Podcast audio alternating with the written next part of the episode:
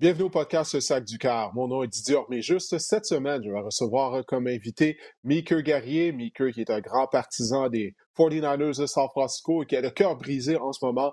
Donc, vous avez compris qu'on va faire un retour sur les deux finales d'association qui ont eu lieu euh, lors de la journée de dimanche dans la NFL. On connaît maintenant l'identité des deux formations qui vont croiser le fer lors du 57e Super Bowl qui aura lieu en Arizona. Et comme à l'habitude, Marc-André Chaloux va venir pour le volet Fantasy Football de l'épisode du podcast. Alors, le podcast le Sac du Car commence à l'instant.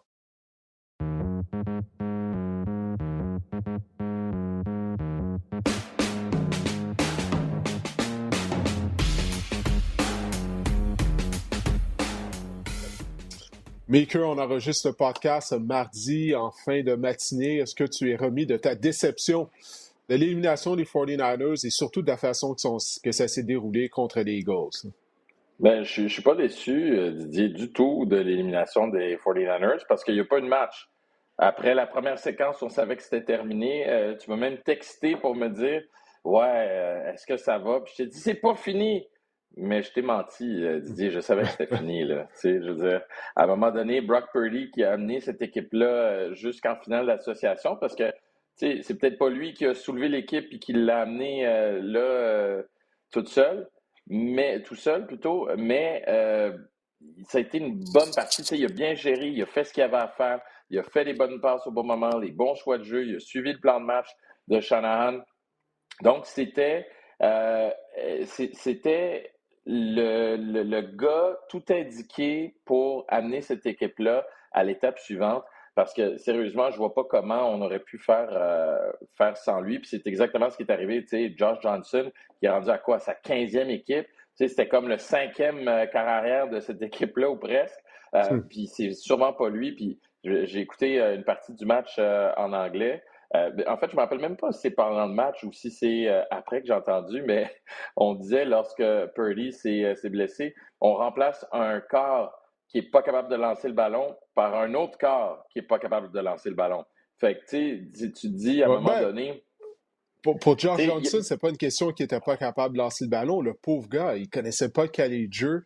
Il n'a aucune répétition durant la semaine euh, comme un carrière avec, les, avec les joueurs partants. on l'a placé dans une position impossible, pauvre lui. Parce que du moment que Purdy s'est blessé, Là, on avait juste une quinzaine de jeux là, du côté de l'attaque des 49ers. Alors, mm-hmm. puis il affrontait ce qui est possiblement la meilleure équipe de la NFL, du moins une des quatre meilleures équipes de la NFL en plus. Donc, c'est vraiment une situation euh, vraiment difficile pour lui. Moi, j'ai l'impression qu'on s'est fait voler un bon match. On s'est fait oui, voler un bon trop match. Fin. Mais comment ça, je suis mais trop fin? trop fin, Didier. Le, ben, le gars, c'est pas entraîné. Raison. Oui, je suis d'accord, mais peu importe. C'est une boutade de dire qu'il n'est pas capable de lancer le ballon, mais peu importe tu remplaces Purdy par un gars, comme tu dis, avec tout ce qu'on a comme, comme raison, mais le résultat, c'est le même. Le résultat, c'est que tu n'as pas de carrière. Tu es un gars qui est là, qui sait pas trop ce qu'il fait, puis c'est correct, là, c'est pas de sa faute. Je dis pas qu'il est mauvais puis qu'il n'y a pas d'affaire dans les faits. Je dis juste que c'est pas lui qui allait aider euh, cette équipe-là à passer à travers les Eagles. Puis peut-être que les 49ers avec Brock Purdy ne seraient pas passés à travers les Eagles de toute façon. Mais comme tu le dis, on aurait eu euh, droit à un meilleur match. Donc, je suis pas déçu, moi, de, de Johnson, de Josh Johnson. Je suis juste déçu de la blessure. Ça, ça me déçoit. Ça, ça me fait mal. Ça, je trouve ça triste parce que je regarde la défensive des, des 49ers. Elle a fait des choses intéressantes dans ce match-là, mais après ça, on s'est fait passer sur le corps par, euh, par les, euh, les 49ers. Pas par les 49ers, mais plutôt par, les Eagles. Euh, par les Eagles, exact. Puis Jalen Hurts, aïe aïe, aïe aïe. Là, il va falloir que, si de l'autre côté... Il n'a pas connu un grand match, Jalen Hurts. La défense des Niners, bon, qui était considérée comme la meilleure de la NFL, mais quand tu regardes ça, il n'a vraiment pas connu un bon match. Il y a plusieurs fois que les receveurs des Eagles s'étaient libérés dans les zones profondes, puis ses passes ont, manqué de précision, alors que pourtant, pendant toute la saison régulière, ça avait été une de ses forces. Décocher ces longues passes-là avec doigté et précision, mais c'est pas du tout ce qu'on a vu dimanche. Alors, c'est la raison pour laquelle moi, je me demande, est-ce qu'il est réellement remis de sa blessure qu'il avait subie à l'épaule droite il y a quelques semaines? Mais il a fait le travail, il, a réussi, il a gagné. À sa fiche, euh, on met euh, un, petit ouais, pour. Ben, comme tu viens de dire, les Niners n'avaient plus de carrière. du côté des Eagles, ça n'a pas été une grande performance euh, des Eagles en général. Non, c'est pas leur meilleur match. Je, rien leur enlever. Ce match-là.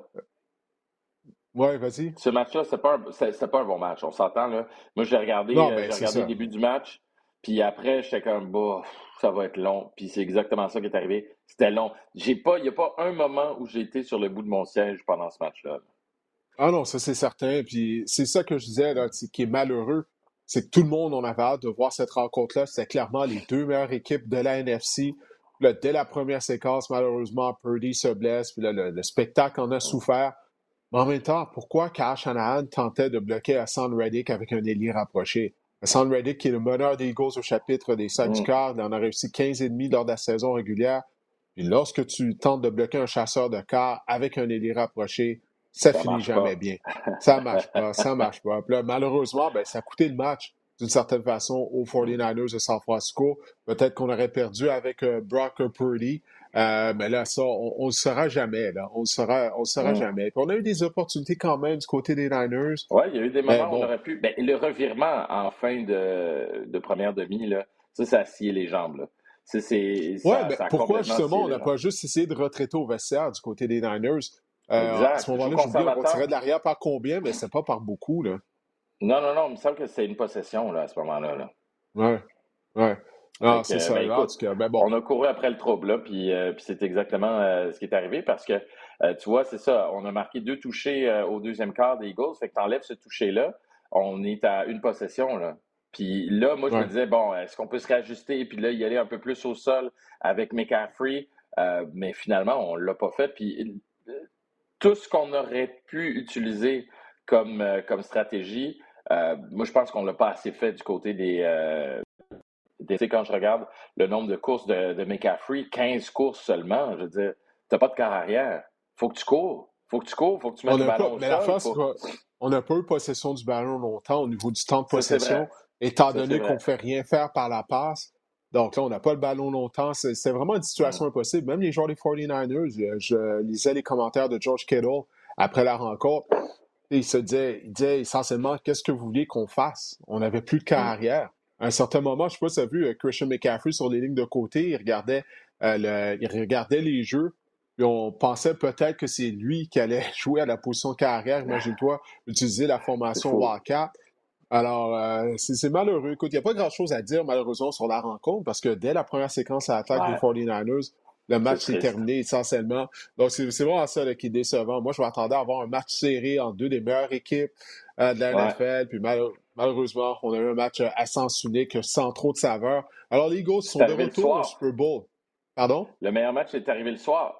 oui, heureusement, ouais, il y a eu ça pour sauver le spectacle. Alors, les Eagles, on va en parler euh, tout à l'heure, mais bon, eux, ils vont participer à leur deuxième Super Bowl en cinq ans à la suite de la saison 2017. Ils avaient vaincu les Patriots de la Nouvelle-Angleterre à Minneapolis pour remporter le tout premier Super Bowl de leur histoire. Mais comme tu l'as dit, la deuxième finale d'association, celle de l'AFC, bon, ça nous a offert un meilleur spectacle. Il faut dire que la barre était basse, euh, mais quand même, euh, ça a été un match serré entre les Chiefs et les Bengals de Cincinnati. Les Bengals euh, qui avait une fiche de 3-0 contre euh, Patrick Mahomes et les Chiefs euh, lors de la dernière année.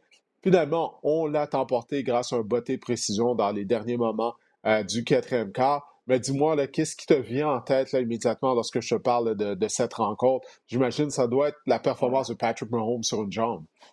Ben, moi, c'est la revanche des Chiefs. A deux éléments. Patrick Mahomes sur une jambe, mais la rédemption, mais écoute, moi, je parler de l'arbitrage parce que je sais qu'il y a beaucoup de gens qui n'ont pas aimé l'arbitrage.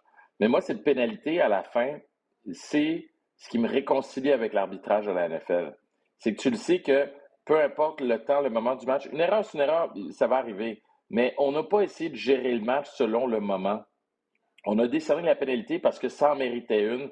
Euh, ben, C'était trop évident pour ignorer cette pénalité-là. Tu parles de la pénalité à ben, Joseph Ossai lorsqu'il a frappé à l'extérieur des limites du terrain Patrick Mahomes. Exactement. Puis je regardais le match avec quelqu'un qui ne suit pas le football.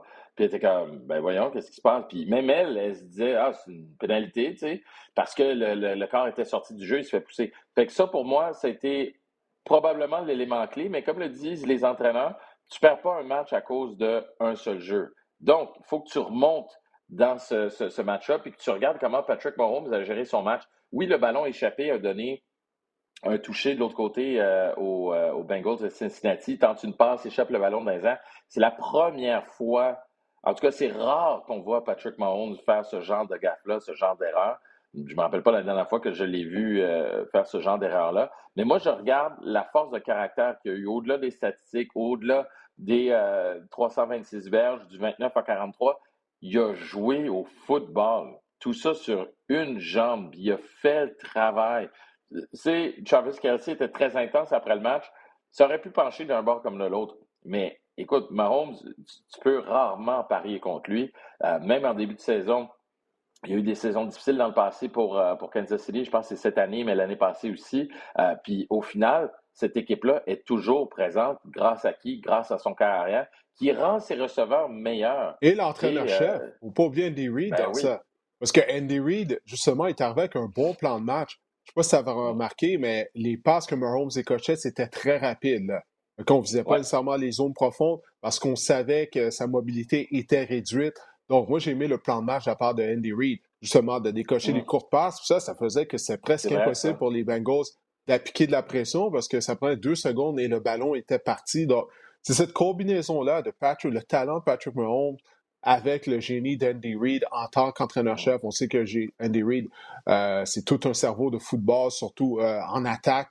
Alors, c'est la combinaison des deux ensemble euh, que ça fait en sorte que les Chiefs, ben, écoute, là, sont de retour au Super Bowl, quoi, pour une troisième fois lors des quatre dernières années. C'était leur cinquième participation consécutive à la finale de l'Association américaine. Donc, c'est vraiment ce, duo-là ensemble qui, qui, selon moi, explique leur succès. Alors que du côté des Bengals, euh, il me semble que c'est un match qu'on aurait dû gagner. Puis il y a des choses que je n'ai pas aimées de la part de l'entraîneur-chef Zach Taylor. Premièrement, la ligne attaque a accordé quatre sacs en première demi. Après ça, bon, elle a mieux joué. Mais Taylor, malgré une ligne attaque amochée, s'obstine à utiliser des formations avec cinq receveurs de passe continuellement. Euh, ça, il le fait depuis qu'il est entraîneur-chef des Bengals. Pour moi, ça fait jamais du sens. Puis, on est allé dans botter dégagement au quatrième quart il botte le ballon en plein centre. Le botteur a envoyé le ballon en plein centre du terrain. Donc, ça, tu donnes deux options au retourneur de botter. Qu'est-ce qui se passe qui est arrivé? On a eu droit à un bon retour de la part de Sky Moore. De Puis, il y a une séquence parce que... qui, les a placés. Ouais. Ben, c'est ça. Puis, avant ça, le choix de jeu de Zach Taylor, on fait face à un deuxième essai et trois du côté des Bengals. À ce moment-là, on pensait que les Bengals allaient au moins réussir à botter pression pour prendre l'avance. C'est l'égalité 20 à 20. Deuxième et trois, tu tentes une longue passe. En deuxième et trois, tu viens de gagner sept verges sur le premier essai. Troisième et trois, tu, tu tentes une deuxième longue passe, puis là, cette fois-ci, elle est interceptée. Donc, euh, tu sais, ces, décisions-là, tu as commencé en parlant de la pénalité à Joseph Osai, mais il y a eu tout ça avant, puis comme tu l'as si bien dit, ben, c'est pas un jeu qui coûte un match. Il faut revenir en arrière, ça, pour analyser d'autres choses. Moi, tu vois, euh, j'écoute parler, puis je suis comme, c'est pour ça que tu es sur le broadcast, puis moi, je suis dans mon salon. Euh, parce que c'est le genre de détail, tu sais, que. Non, mais c'est vrai, parce que c'est le genre de détail que tu, vois à rebours parfois quand tu regardes le match, puis là, tu dis Ah ouais, à tel moment. Puis des fois, sur le coup, tu n'es pas sûr, tu dis Ah, ben, c'est lui l'entraîneur. Mais moi, je vais te parler de quelque chose qui est observable par tout le monde, puis tu n'as pas besoin de connaître le football pour comprendre. À un moment donné, j'ai baissé le son, puis je faisais quelque chose, je me vire de bord, puis je vois Zach Taylor en train de chialer, puis là, je suis comme Encore? Son body language, son euh, non-verbal, était tellement intense. Puis tu as besoin d'intensité sur les lignes de côté de la NFL, puis je comprends. Mais l'arbitrage a été vraiment mauvais. Plusieurs des, pénalités étaient contre les Bengals. C'est vraiment ridicule. Là. Moi, je me plains pas seulement de l'arbitrage, mais c'était atroce lors de ce match-là. Je comprends, mais tu es l'entraîneur. Si toi, comme entraîneur, tu montres cette impatience-là, tu montres cette vulnérabilité-là, si tu veux, ben c'est sûr que ça a un effet sur tes joueurs, ça a un effet sur tes troupes aussi. Puis je dis pas que c'est ça, mais dans les intangibles, moi je soulignerais ça, je dirais Zach, je comprends que tu n'es pas content, tu es en maudit, mais à un moment donné, lâche. Puis qu'est-ce qu'on dit toujours aux joueurs, Didier, tu le sais, là, joue ta game, tu n'as aucun contrôle sur l'arbitrage, joue ta game.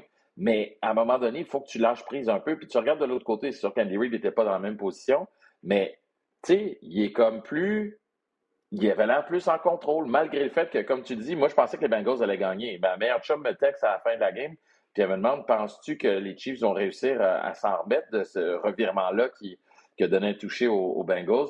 Puis j'ai dit non, moi, je pense que c'est fini, les, Bengals. Puis Joe Burrow, Joe Cool, écoute, il a perdu le match, mais il, il, a mérité son nom, puis il mérite le respect euh, dans la NFL. Ouais, puis euh, qu'est-ce qui n'a pas aidé également les Bengals, ça a été la perte de Tyler Boyd. à ce moment-là, après la rencontre, les joueurs des Chiefs, ils ont dit que ben là, on avait juste à doubler Higgins et Jamar Chase, étant donné que la troisième option n'était pas là. Donc, euh, de, perdre des joueurs comme ça en cours de route, souvent, c'est un impact. On a, perdu, on a parlé de la blessure à Purdy, naturellement, mais ça, ça n'a pas aidé la cause des, des Bengals. Mais malgré tout, ils étaient en position, ils auraient pu gagner le match, du moins aller forcer la présentation de la prolongation. C'est pas arrivé. Ben oui, donc ils ont juste eux à blâmer. Alors écoute, on va regarder de l'avant un peu euh, avec ce duel euh, entre les Eagles de Philadelphie et les Chiefs de Kansas City. Les deux équipes du côté de chacune des associations étaient la première tête de série. Donc, il n'y a pas d'équipe Cendrillon qui s'est rendue jusqu'au Super Bowl. Euh, c'est quoi la chose que tu as observée, là, sachant que les Eagles vont affronter les Chiefs? quelle est la première chose qui te vient en tête? Là? À quel point Patrick Mahomes a deux semaines pour se reposer, pour se remettre. Euh, je vous ai entendu euh, parler d'injection sur, euh, sur le panel avec Bruno puis, puis Mathieu. Il n'y aura peut-être pas besoin de cette deuxième injection non recommandée par les médecins et Mathieu Prou, parce qu'il va avoir deux semaines pour travailler sa, sa, sa chemise, sa chemise, sa cheville plutôt, puis travailler sa, sa mobilité. Donc, ça, je pense que ça va jouer. Est-ce qu'il va euh, s'en remettre un peu? Mais moi, je vais regarder surtout la défensive des Eagles. Je pense vraiment, on n'est pas rendu aux prédictions, là, mais tu peux l'entendre. Moi, les Eagles, avec leur défensive, je pense que ça va être très, très, très difficile avec euh, Ward euh, comme, comme chasseur de corps qui va courir après Mahomes, qui va lui mettre de la pression. Je pense que ça va être très difficile pour Kansas City de remporter ce, ce match-là. Les Eagles, tu l'as dit, probablement la meilleure équipe de la NFL euh, en ce moment. Reste à voir maintenant si leur carrière va être capable de faire la job. Euh, j'ai parlé de Ward, excuse-moi, c'est pas Ward euh, dont je parlais, c'est comment ça s'appelle? Le numéro 7 des Reddick. Son Reddick. Son Reddick. Reddick. Ouais, Son Reddick, exact. donc Reddick qui va courir après Mahomes. Je me suis trompé numéro 7, j'étais dans, dans l'autre équipe avec les 49ers plutôt. Euh, donc, oui, c'est ça. Hassan Reddick qui va courir après euh, Patrick Mahomes, qui va lui mettre la pression. Ça va être difficile. On va mettre la pression sur sa mobilité, empêcher de, lui couper justement du temps. Et je vais voir comment, de l'autre côté, Andy Reid va, va réagir, puis l'attaque des, euh, des Chiefs. Après ça, moi, je pense que c'est vraiment là que ça va se jouer parce que je pense pas que la défensive malgré la présence de Jones, je pense pas que la défensive des Chiefs va être de taille pour la défensive de l'autre côté des Eagles. Là. Ouais, ben c'est bien ce que tu soulignes justement la ligne défensive des Eagles de Philadelphie parce que ces, matchs-là se gagnent et se perdent au niveau de la guerre des tranchées. C'est cliché, mais c'est la réalité. Euh, puis on l'a vu lors des éliminatoires, les qui ont complètement dominé leur adversaire au niveau de la guerre des tranchées et tout au long de la saison régulière. Donc ouais, moi aussi j'ai hâte de voir ça. Est-ce que la ligne attaque sera en mesure de protéger Patrick Mahomes? Euh, puis bon, dans quel état sera sa cheville? Puis j'espère qu'on va te donner une mise à jour, une fois que la saison des Chiefs va être terminée, sur la nature exacte de sa blessure. Parce que je crois pas que c'est une entorse à une cheville. Habituellement, ça prend de 4 à 6 semaines à fait s'en remettre. Et il était capable de jouer, peu importe toutes les injections que tu peux recevoir. Là. Du Donc peut-être que c'est pas. ouais, du tape, du bon vieux tape de hockey sur sa cheville. Mais euh, non, c'est ça que j'ai bien hâte de voir ça. C'est quoi la nature exacte? Mais tout ça pour dire, effectivement, est-ce que les Chiefs seront en mesure de bien protéger Mahomes?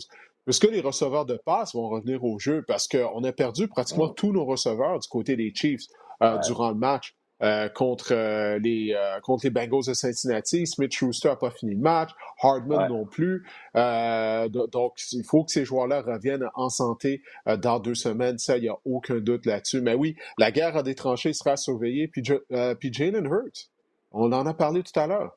Il n'a pas connu un grand match. Ben, c'est ça, tu sais, parce qu'il a été imprécis sur les longs passes. Alors, ce qui va être plus précis, lui aussi, bon, il va avoir une semaine de plus pour euh, soigner euh, ses blessures, mais j'ai bien hâte de voir ça. Je pense en faveur des Eagles de Philadelphie en raison de la guerre des tranchées. On va voir, il reste du temps. Obligé de faire euh, des prédictions immédiatement. Pas tout de suite. Mais, il reste un autre balado. Non, non, c'est ça. faut savoir, c'est ça. faut savoir qui va jouer, qui va être en santé ou non. Mais définitivement, au niveau de la guerre des tranchées, euh, le, match va se jouer là. Puis on est mieux nanti du côté des Eagles de Philadelphie que du côté des Chiefs de Kansas City. Je ne sais pas si on va assister un peu à une reprise. Euh, la dernière fois que les Chiefs sont participés au Super Bowl, c'était contre les Buccaneers. La ligne défensive des Bucks avait complètement mangé ah, la ligne à l'attaque des, des, Chiefs, tu t'en souviens? Ils se sont effondrés. Ben oui, ils se sont effondrés, mais complètement. Là. Puis euh, ça explique aussi pourquoi Tom avait eu une carrière prolongée ainsi, parce que à l'époque, la ligne défensive des, des Buccaneers était une bonne ligne défensive, pas point de, euh, offensive plutôt, pas au point de dominer la ligne défensive des Chiefs. Moi, je pense que c'est vraiment un double facteur. Je pense que les Chiefs se sont effondrés, puis les Bucks étaient bons quand même. Là. Mais écoute, cette année, il faut, faut, vraiment limiter ça. Puis on a revampé cette ligne-là depuis. là. Oui, donc on va voir justement là, si ça va fonctionner, tous ces euh, changements qu'on a apportés à la ligne à l'attaque de Kansas City depuis euh, la dernière participation des Chiefs euh, au Super Bowl. Ben écoute, Mika, je te remercie de ton passage au podcast, malgré le fait que tu avais le cœur gros encore après l'élimination de ton équipe favorite. C'est dommage, on ne saura jamais qu'est-ce que cette édition 2022 des, des 49ers de San Francisco aurait pu faire hein, en, étant en pleine santé. Ma deuxième équipe de cœur, c'est les Chiefs de Kansas City depuis quelques années, donc euh, c'est un prix de consolation pour moi. ah ouais, ok, tu, tu, tu, pratiques le polyamour hein, euh, au niveau de tes équipes sportives, si je comprends bien. 2023, mon gars, 2023. On va arrêter ça là. Moi, moi, je, moi, je demeure vieux jeu pour ça. Je demeure vieux jeu pour ça. avec Maker. Attention à toi. Passe une bonne fin de journée. Puis écoute, euh, on se reparle. Donc, euh, je comprends bien, il n'y aura pas de voyage en Arizona là, pour toi, étant donné que les Niners sont pas là. Pas cette année. Pas cette année. pas cette année. All right. Bon, écoute, porte-toi bien, puis on se reparle. Ciao. Alors, c'était l'animateur télé et radio et collègue à RDS, Maker Guerrier. Et vous le voyez, il est tout souriant. Marc-André Chaloux euh, se joint à moi afin de parler de fantasy football. Oh, Ouais. écoute, la nouvelle mode, la nouvelle tendance. euh, ben écoute, écoute, euh, toi, tu es un partisan des Eagles, alors contrairement à Meeker, tu n'as pas le cœur gros. Tu es bien heureux, bien heureux de la performance de ton équipe euh, qui va donc participer au Super Bowl. Dis-moi, comment tu as vécu ce match-là? En fait, j'aurais dû t'avoir avec Meeker en même temps pour parler de la rencontre. Ça a été drôle. Hein? parti. Ben oui, j'aurais dû y penser. Mais vous avez pas mal tout dit. Euh, en fait, moi, j'ai. Euh, ah, écoute, j'ai pas été impressionné par la performance de Jalen Hurts, mais comme on dit, il n'y avait pas de match. Euh, le match était vraiment. le match a vraiment pris une tournure bizarre à cause justement des blessures et à Josh Johnson et à, et à Brock Purdy. Je pense un peu, on est vraiment. on est resté sur notre appétit en termes de, de duel, de duel et de duel défensif aussi, tu sais, que lorsqu'on n'a pas de carrière, on a vu à la fin Brock Purdy était incapable vraiment de de lancer le ballon à plus de trois verges. Donc, euh, ça, ça, ça c'est venu un peu euh, ternir le spectacle, mais je suis, euh, je suis un journaliste, par exemple, Didier. J'aimerais ça voir les choses objectivement. Mais oui, dans mon cœur, au plus profond de mon cœur, je suis vraiment content que les Eagles soient au Super Bowl. Contre les Chiefs, le Kelsey Bowl, hein, ça va être intéressant. Ah, ouais, ouais. Ben, personnellement, moi, que les deux frères Kelsey s'affrontent, ça me laisse mi-chaud, mi-froid. Je suis bien content pour eux. Mais bon, Jason Kelsey joue sur la ligne à l'attaque. Ça, ça, ça, aurait été différent si c'était deux carrières ou un était un secondaire de ligne. Euh, puis bon, bien sûr, Travis Kelsey est un joueur à la position d'ailier rapproché. Donc, je suis content pour eux, mais c'est pas la raison pour laquelle j'ai hâte à la rencontre, disons. C'est bon pour les médias, mais il n'y aura pas de confrontation directe, par exemple. C'est ça qui est vraiment. Euh, qui est un peu. Quand on, quand on, y pense, ça vient un peu. Euh, c'est un peu spécial, mais il y a une maman dans le monde, Didier, qui va absolument voir un de ses fils gagner le Super Bowl. Puis ça, c'est euh, une belle chose. c'est elle qui sera la gagnante euh, du dimanche du Super Bowl. Peu importe, euh, c'est ça, un de ses fils va gagner le Super Bowl. Mais en même temps, il y en a un des deux qui va avoir le cœur brisé. Alors, ça, ah. c'est autre chose aussi. Alors, écoute. Mais on va se tourner du côté du fantasy football, étant donné, bon, que tu nous as préparé pour nous quelques statistiques entourant les joueurs qui ont été les plus constants lors de la saison de Fantasy Football. Il n'y a pas de match cette semaine. Bon, si on considère que le match Pro Bowl est un match de football, même là, cette année, ça va plus être un concours d'habileté. Flag football. Flag football. Oui, c'est ça, flag football, oui, c'est ça. Puis au, cours de la semaine, je pense qu'ils vont avoir euh, des, concours d'habileté, je crois, en tout cas, bref, peu importe. Euh, donc, c'est ça. Tu, nous as préparé des statistiques concernant les joueurs qui ont été le plus constants au niveau du fantasy football et ceux qui l'ont été le moins. On va commencer, bien sûr, par la position de carrière. J'avais fait ça l'année dernière, puis euh, on avait, j'avais apprécié, j'avais fait de belles trouvailles au niveau euh, du fantasy football, spécialement à, chaque position. Et cette année, je vous reviens avec les carrières. On va, on va vraiment s'attarder sur la constance des carrières. J'ai une charte pour vous des site Fantasy Pros. Donc, euh, si on divise, disons, les matchs des carrières en trois catégories, c'est-à-dire lorsqu'un carrière fait un match médiocre, c'est qu'il a réalisé moins de 15,3 points. Un bon match, c'est entre 15,3 et 23 points. Un excellent match, c'est plus de 23 points. Ça m'amène à vous parler du top 3 euh, à la position de carrière. Et je commence par Patrick Mahomes, qui a vraiment été le carrière numéro un au niveau de la constance cette année. Il a seulement un match médiocre, Patrick Mahomes, cette saison.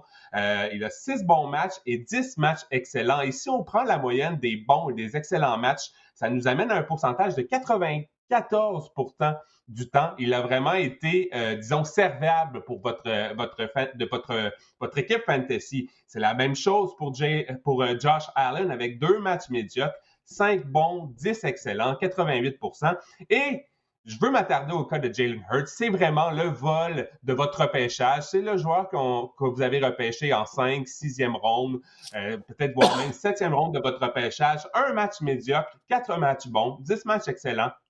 C'est bon pour une moyenne de 93% Et vraiment, ça nous a. Évidemment, évidemment ce que ça nous dit également, c'est ceux qui ont repêché Jalen Hurts, ben, il vous a, euh, disons, guidé vers vos éliminatoires fantasy. Il n'a pas vraiment été utile en éliminatoire fantasy, il était blessé, mais euh, les bonnes performances sur le terrain au, euh, niveau de Jalen Hurts, ça s'est vraiment transposé au niveau fantasy à, ce niveau-là.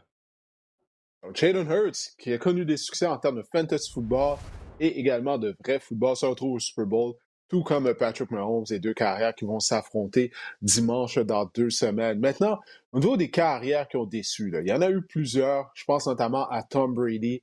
Alors, je te laisse y aller, mais parle-nous des carrières qui, eux, ben, justement, ont vraiment été décevants en termes de performance.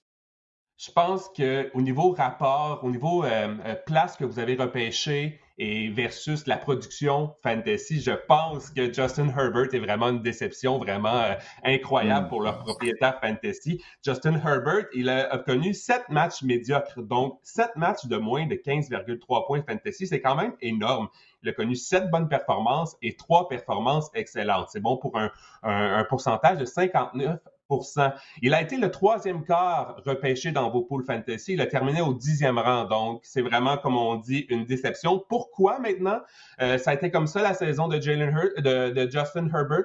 Ben, c'est parce que c'est les passes de toucher. Il a obtenu quand même 13 passes de toucher de moins. Il en a obtenu seulement 25 contre 38 la saison dernière. Est-ce que c'est attribuable à quoi? On peut se poser la question. Euh, c'est attribuable également au volume que, qu'on a donné à Austin Eckler, qui a connu, lui, une, vraiment une saison assez productive au niveau fantasy. En fait, une saison exceptionnelle même au niveau fantasy.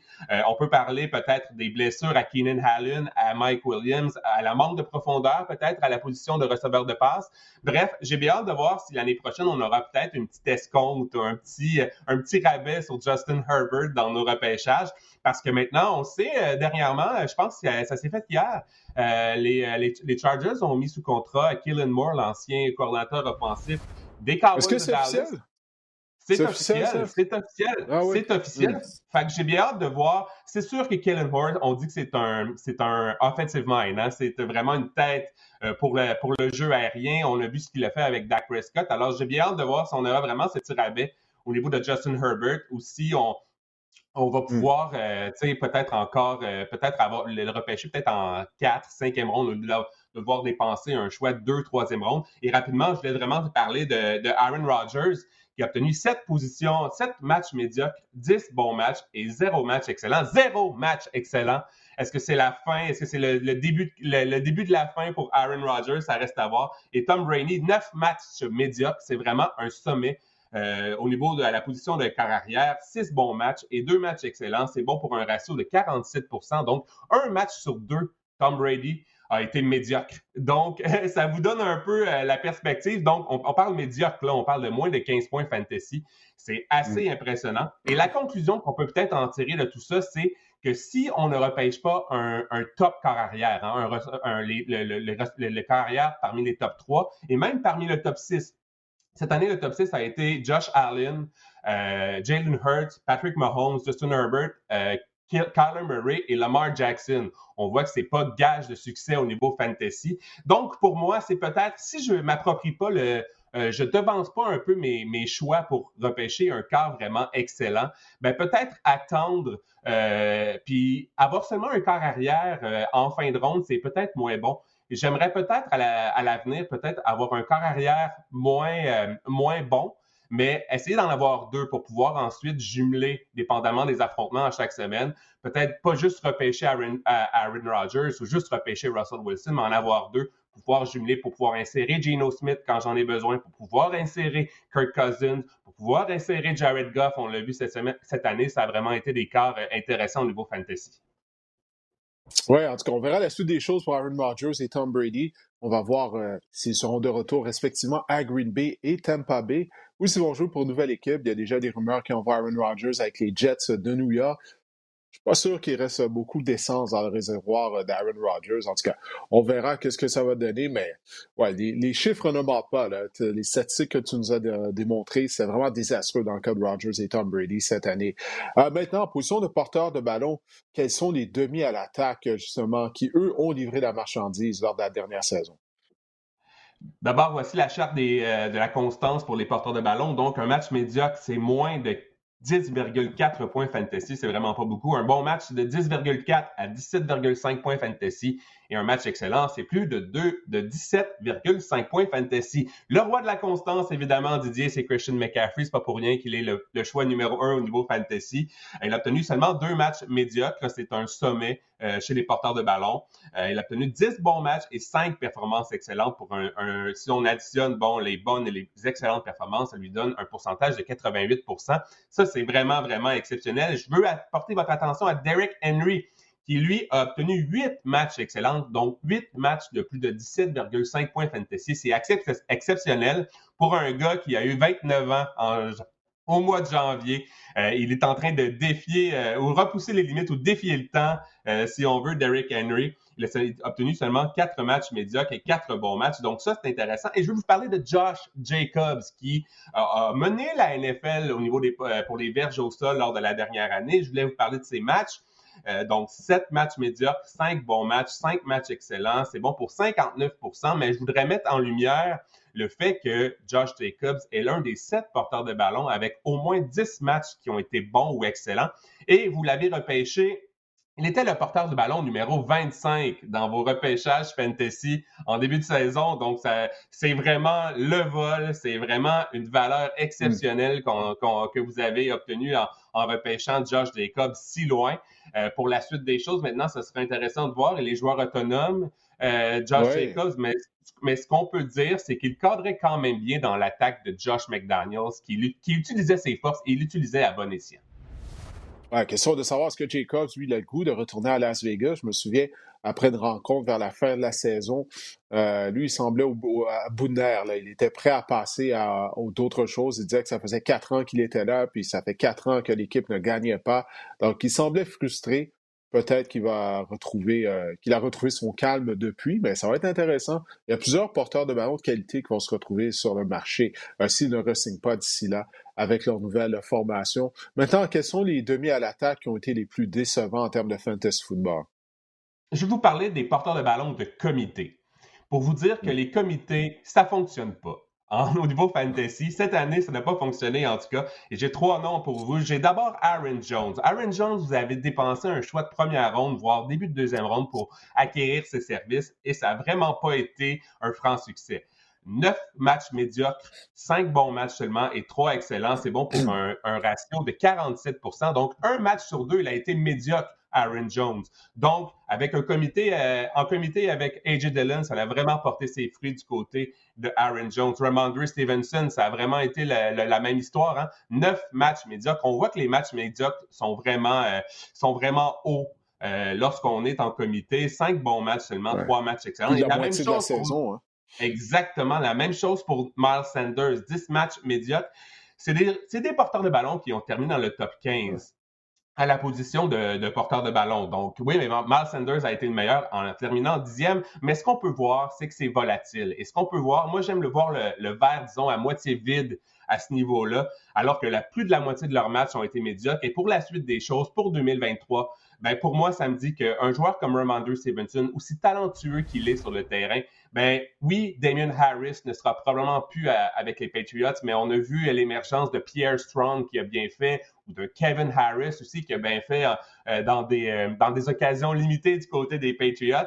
Et euh, au niveau de Miles Sanders, lui aussi doit renégocier son contrat. Il est agent, joueur autonome sans compensation. On a vu qu'on utilise Kenneth Gainwell à bon escient en, éliminatoire. Et euh, il y a des rumeurs également. Les Eagles ont deux choix de première ronde hein, au prochain repêchage. Il y a des rumeurs qui envoient peut-être Bijan Robinson ou Jameer, euh, euh Gibbs, pardon, euh, potentiellement avec les Eagles. Ça, ça sera intéressant de voir. Les Eagles, on roule en comité. On a écrit quoi? 39 touchés au sol en 2022. C'est un record mais, mais les touchés au sol viennent surtout de Jalen Hurts et on a un comité de porteurs de ballon. Donc, pour moi, Miles Sanders, ou le champ arrière des Eagles sera probablement évité. Euh, je vais me dire que je vais l'éviter l'année prochaine, assurément.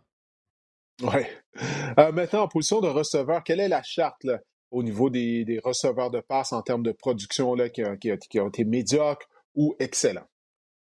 Euh, un match médiocre pour un receveur de passe, c'est moins de 8 points fantasy. Un bon match, c'est entre 8 et 13,7 points fantasy. Un excellent match, c'est plus de 13,7 points fantasy. Et le top 4, vraiment, euh, c'est quatre receveurs qui ont au moins 7 euh, excellents matchs. Et je commence par Justin Jefferson, qui a obtenu 9 matchs excellents. C'est un sommet chez les receveurs de passe. il a quand même, il n'y a aucun receveur de passe qui a joué plus de 10 matchs, qui a, qui a euh, euh, moins de quatre matchs médiocres. Sauf ça, c'est intéressant. Ah. Ça me dit également que la position est quand même assez volatile. Euh, Devante Adams, dans son cas, a tenu sept matchs médiocres, trois bonnes performances et sept matchs excellents pour un, ratio de 59% Donc, pour moi, on va voir avec les autres receveurs de passe aussi. J'ai Stéphane Diggs, hein, six matchs médiocres, trois bons, huit excellents, 65% Et Tyreek Hill, qui a quatre matchs médiocres. C'est vraiment lui qui a le plus bas total de, de matchs médiocres cette saison. Six bons matchs et sept matchs excellents. C'est lui qui a le meilleur ratio à 76% Et ce qui est intéressant dans le cas de Tyreek Hill, Didier, c'est que l'an dernier, il avait obtenu plus de la moitié de ses matchs qui étaient médiocres. Il avait obtenu donc neuf matchs médiocres. Et cette année, on pensait vraiment, j'étais le premier à rayer, disons, euh, Tyreek Hill, euh, euh, vous dire dans les repêchages de peut-être d'être hésitant à le repêcher tôt dans les repêchages. Mais ce qu'on remarque, c'est qu'il a, a eu le meilleur pourcentage parmi les receveurs de passe d'excellents matchs cette saison. Lui et AJ Brown ont eu le moins de matchs médiocres à 4. Et c'est vraiment un, revirement de situation total, puisqu'en plus, en début de saison, on se disait l'arrivée de Mike McDaniels, l'arrivée du système des 49ers, du jeu au sol à outrance, mais finalement, on était dans le champ complètement. Ça n'a vraiment pas été le cas. Tyreek Hill, pour moi, pour la suite des choses en 2023, est un, un receveur que vous devez euh, potentiellement, vous devez peut-être y penser déjà en première ronde. Et la même chose pour Jalen Waddle, qui a vraiment eu une, excellente production au niveau fantasy cette saison. Donc, ce serait intéressant de voir où ce que sera, euh, où ce que sera seront classés les, receveurs des, euh, des Dolphins en 2023. Est-ce qu'il y a des receveurs qui t'ont déçu là, en termes de production? Je voulais peut-être euh, vous parler de deux receveurs qui ont, euh, qui ont été vraiment, ils ont connu une, saison fantasy au niveau de la constance, vraiment aux extrémités, aux antipodes l'un de l'autre. Je vais vous parler d'abord de Devante Smith, le receveur des Eagles de Philadelphie. Il a connu huit matchs médiocres, six bons matchs et trois matchs excellents. C'est bon seulement pour le 53, euh, pour 53 du temps, mais dans cinq de ces neuf matchs bons, en fait, cinq de ces neuf matchs bons ou excellents, ont été euh, réalisés depuis la semaine 13, donc à ces sept à ces six pardon, derniers matchs. Donc, ce que ça me dit, c'est qu'un receveur comme Devante Smith, il est en ascension.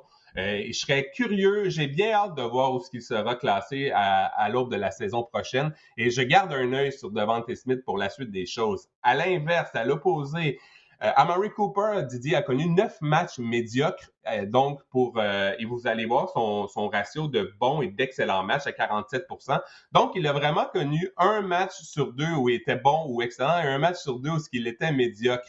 Et pour vous la petite histoire, là, Amari Cooper a terminé quand même au huitième rang à la position de receveur de passe au niveau fantasy. Donc, ce que ça me dit, c'est que le, l'écart entre le top 4 et un receveur comme Amari Cooper qui finit huitième est quand même assez grand. Et pour moi, le petit bémol que je apporter, c'est que cinq de ces neuf matchs médiocres à Amari Cooper a été réalisés euh, depuis la semaine 13, donc depuis que, Deshaun Watson est en poste pour, euh, pour les Browns. Donc, c'est quelque chose à retenir pour l'année prochaine. Euh, Amari Cooper et Deshaun Watson, ça n'a pas vraiment fonctionné en fin de saison. Oui, on va voir ce que s'ils vont pouvoir développer de la chimie au cours de la saison morte. Là, on se souviendra que je, me semble que Watson n'avait pas été en mesure de participer aux entraînements de la saison morte des Browns de Cleveland l'année dernière. Bon, ben écoute, Marc-André, on a fait le tour. Euh, je te remercie de ta contribution, étant donné qu'il n'y avait pas de match. Il n'y a pas de match cette semaine, euh, bien sûr. Donc, euh, c'était un peu plus difficile pour trouver un sujet intéressant, mais tu y es parvenu euh, malgré tout. Alors, euh, très intéressante chronique Fantasy Football, Marc-André, comme à l'habitude. Encore une fois, je tiens à remercier Maker Guerrier qui était de passage un peu plus tôt durant l'épisode. Et pour les gens qui ont regardé cet épisode du podcast ou qui le téléchargent à toutes les semaines, bien, au nom de Marc-André et du mien, bien, on vous remercie de le faire et on se reparle la semaine prochaine.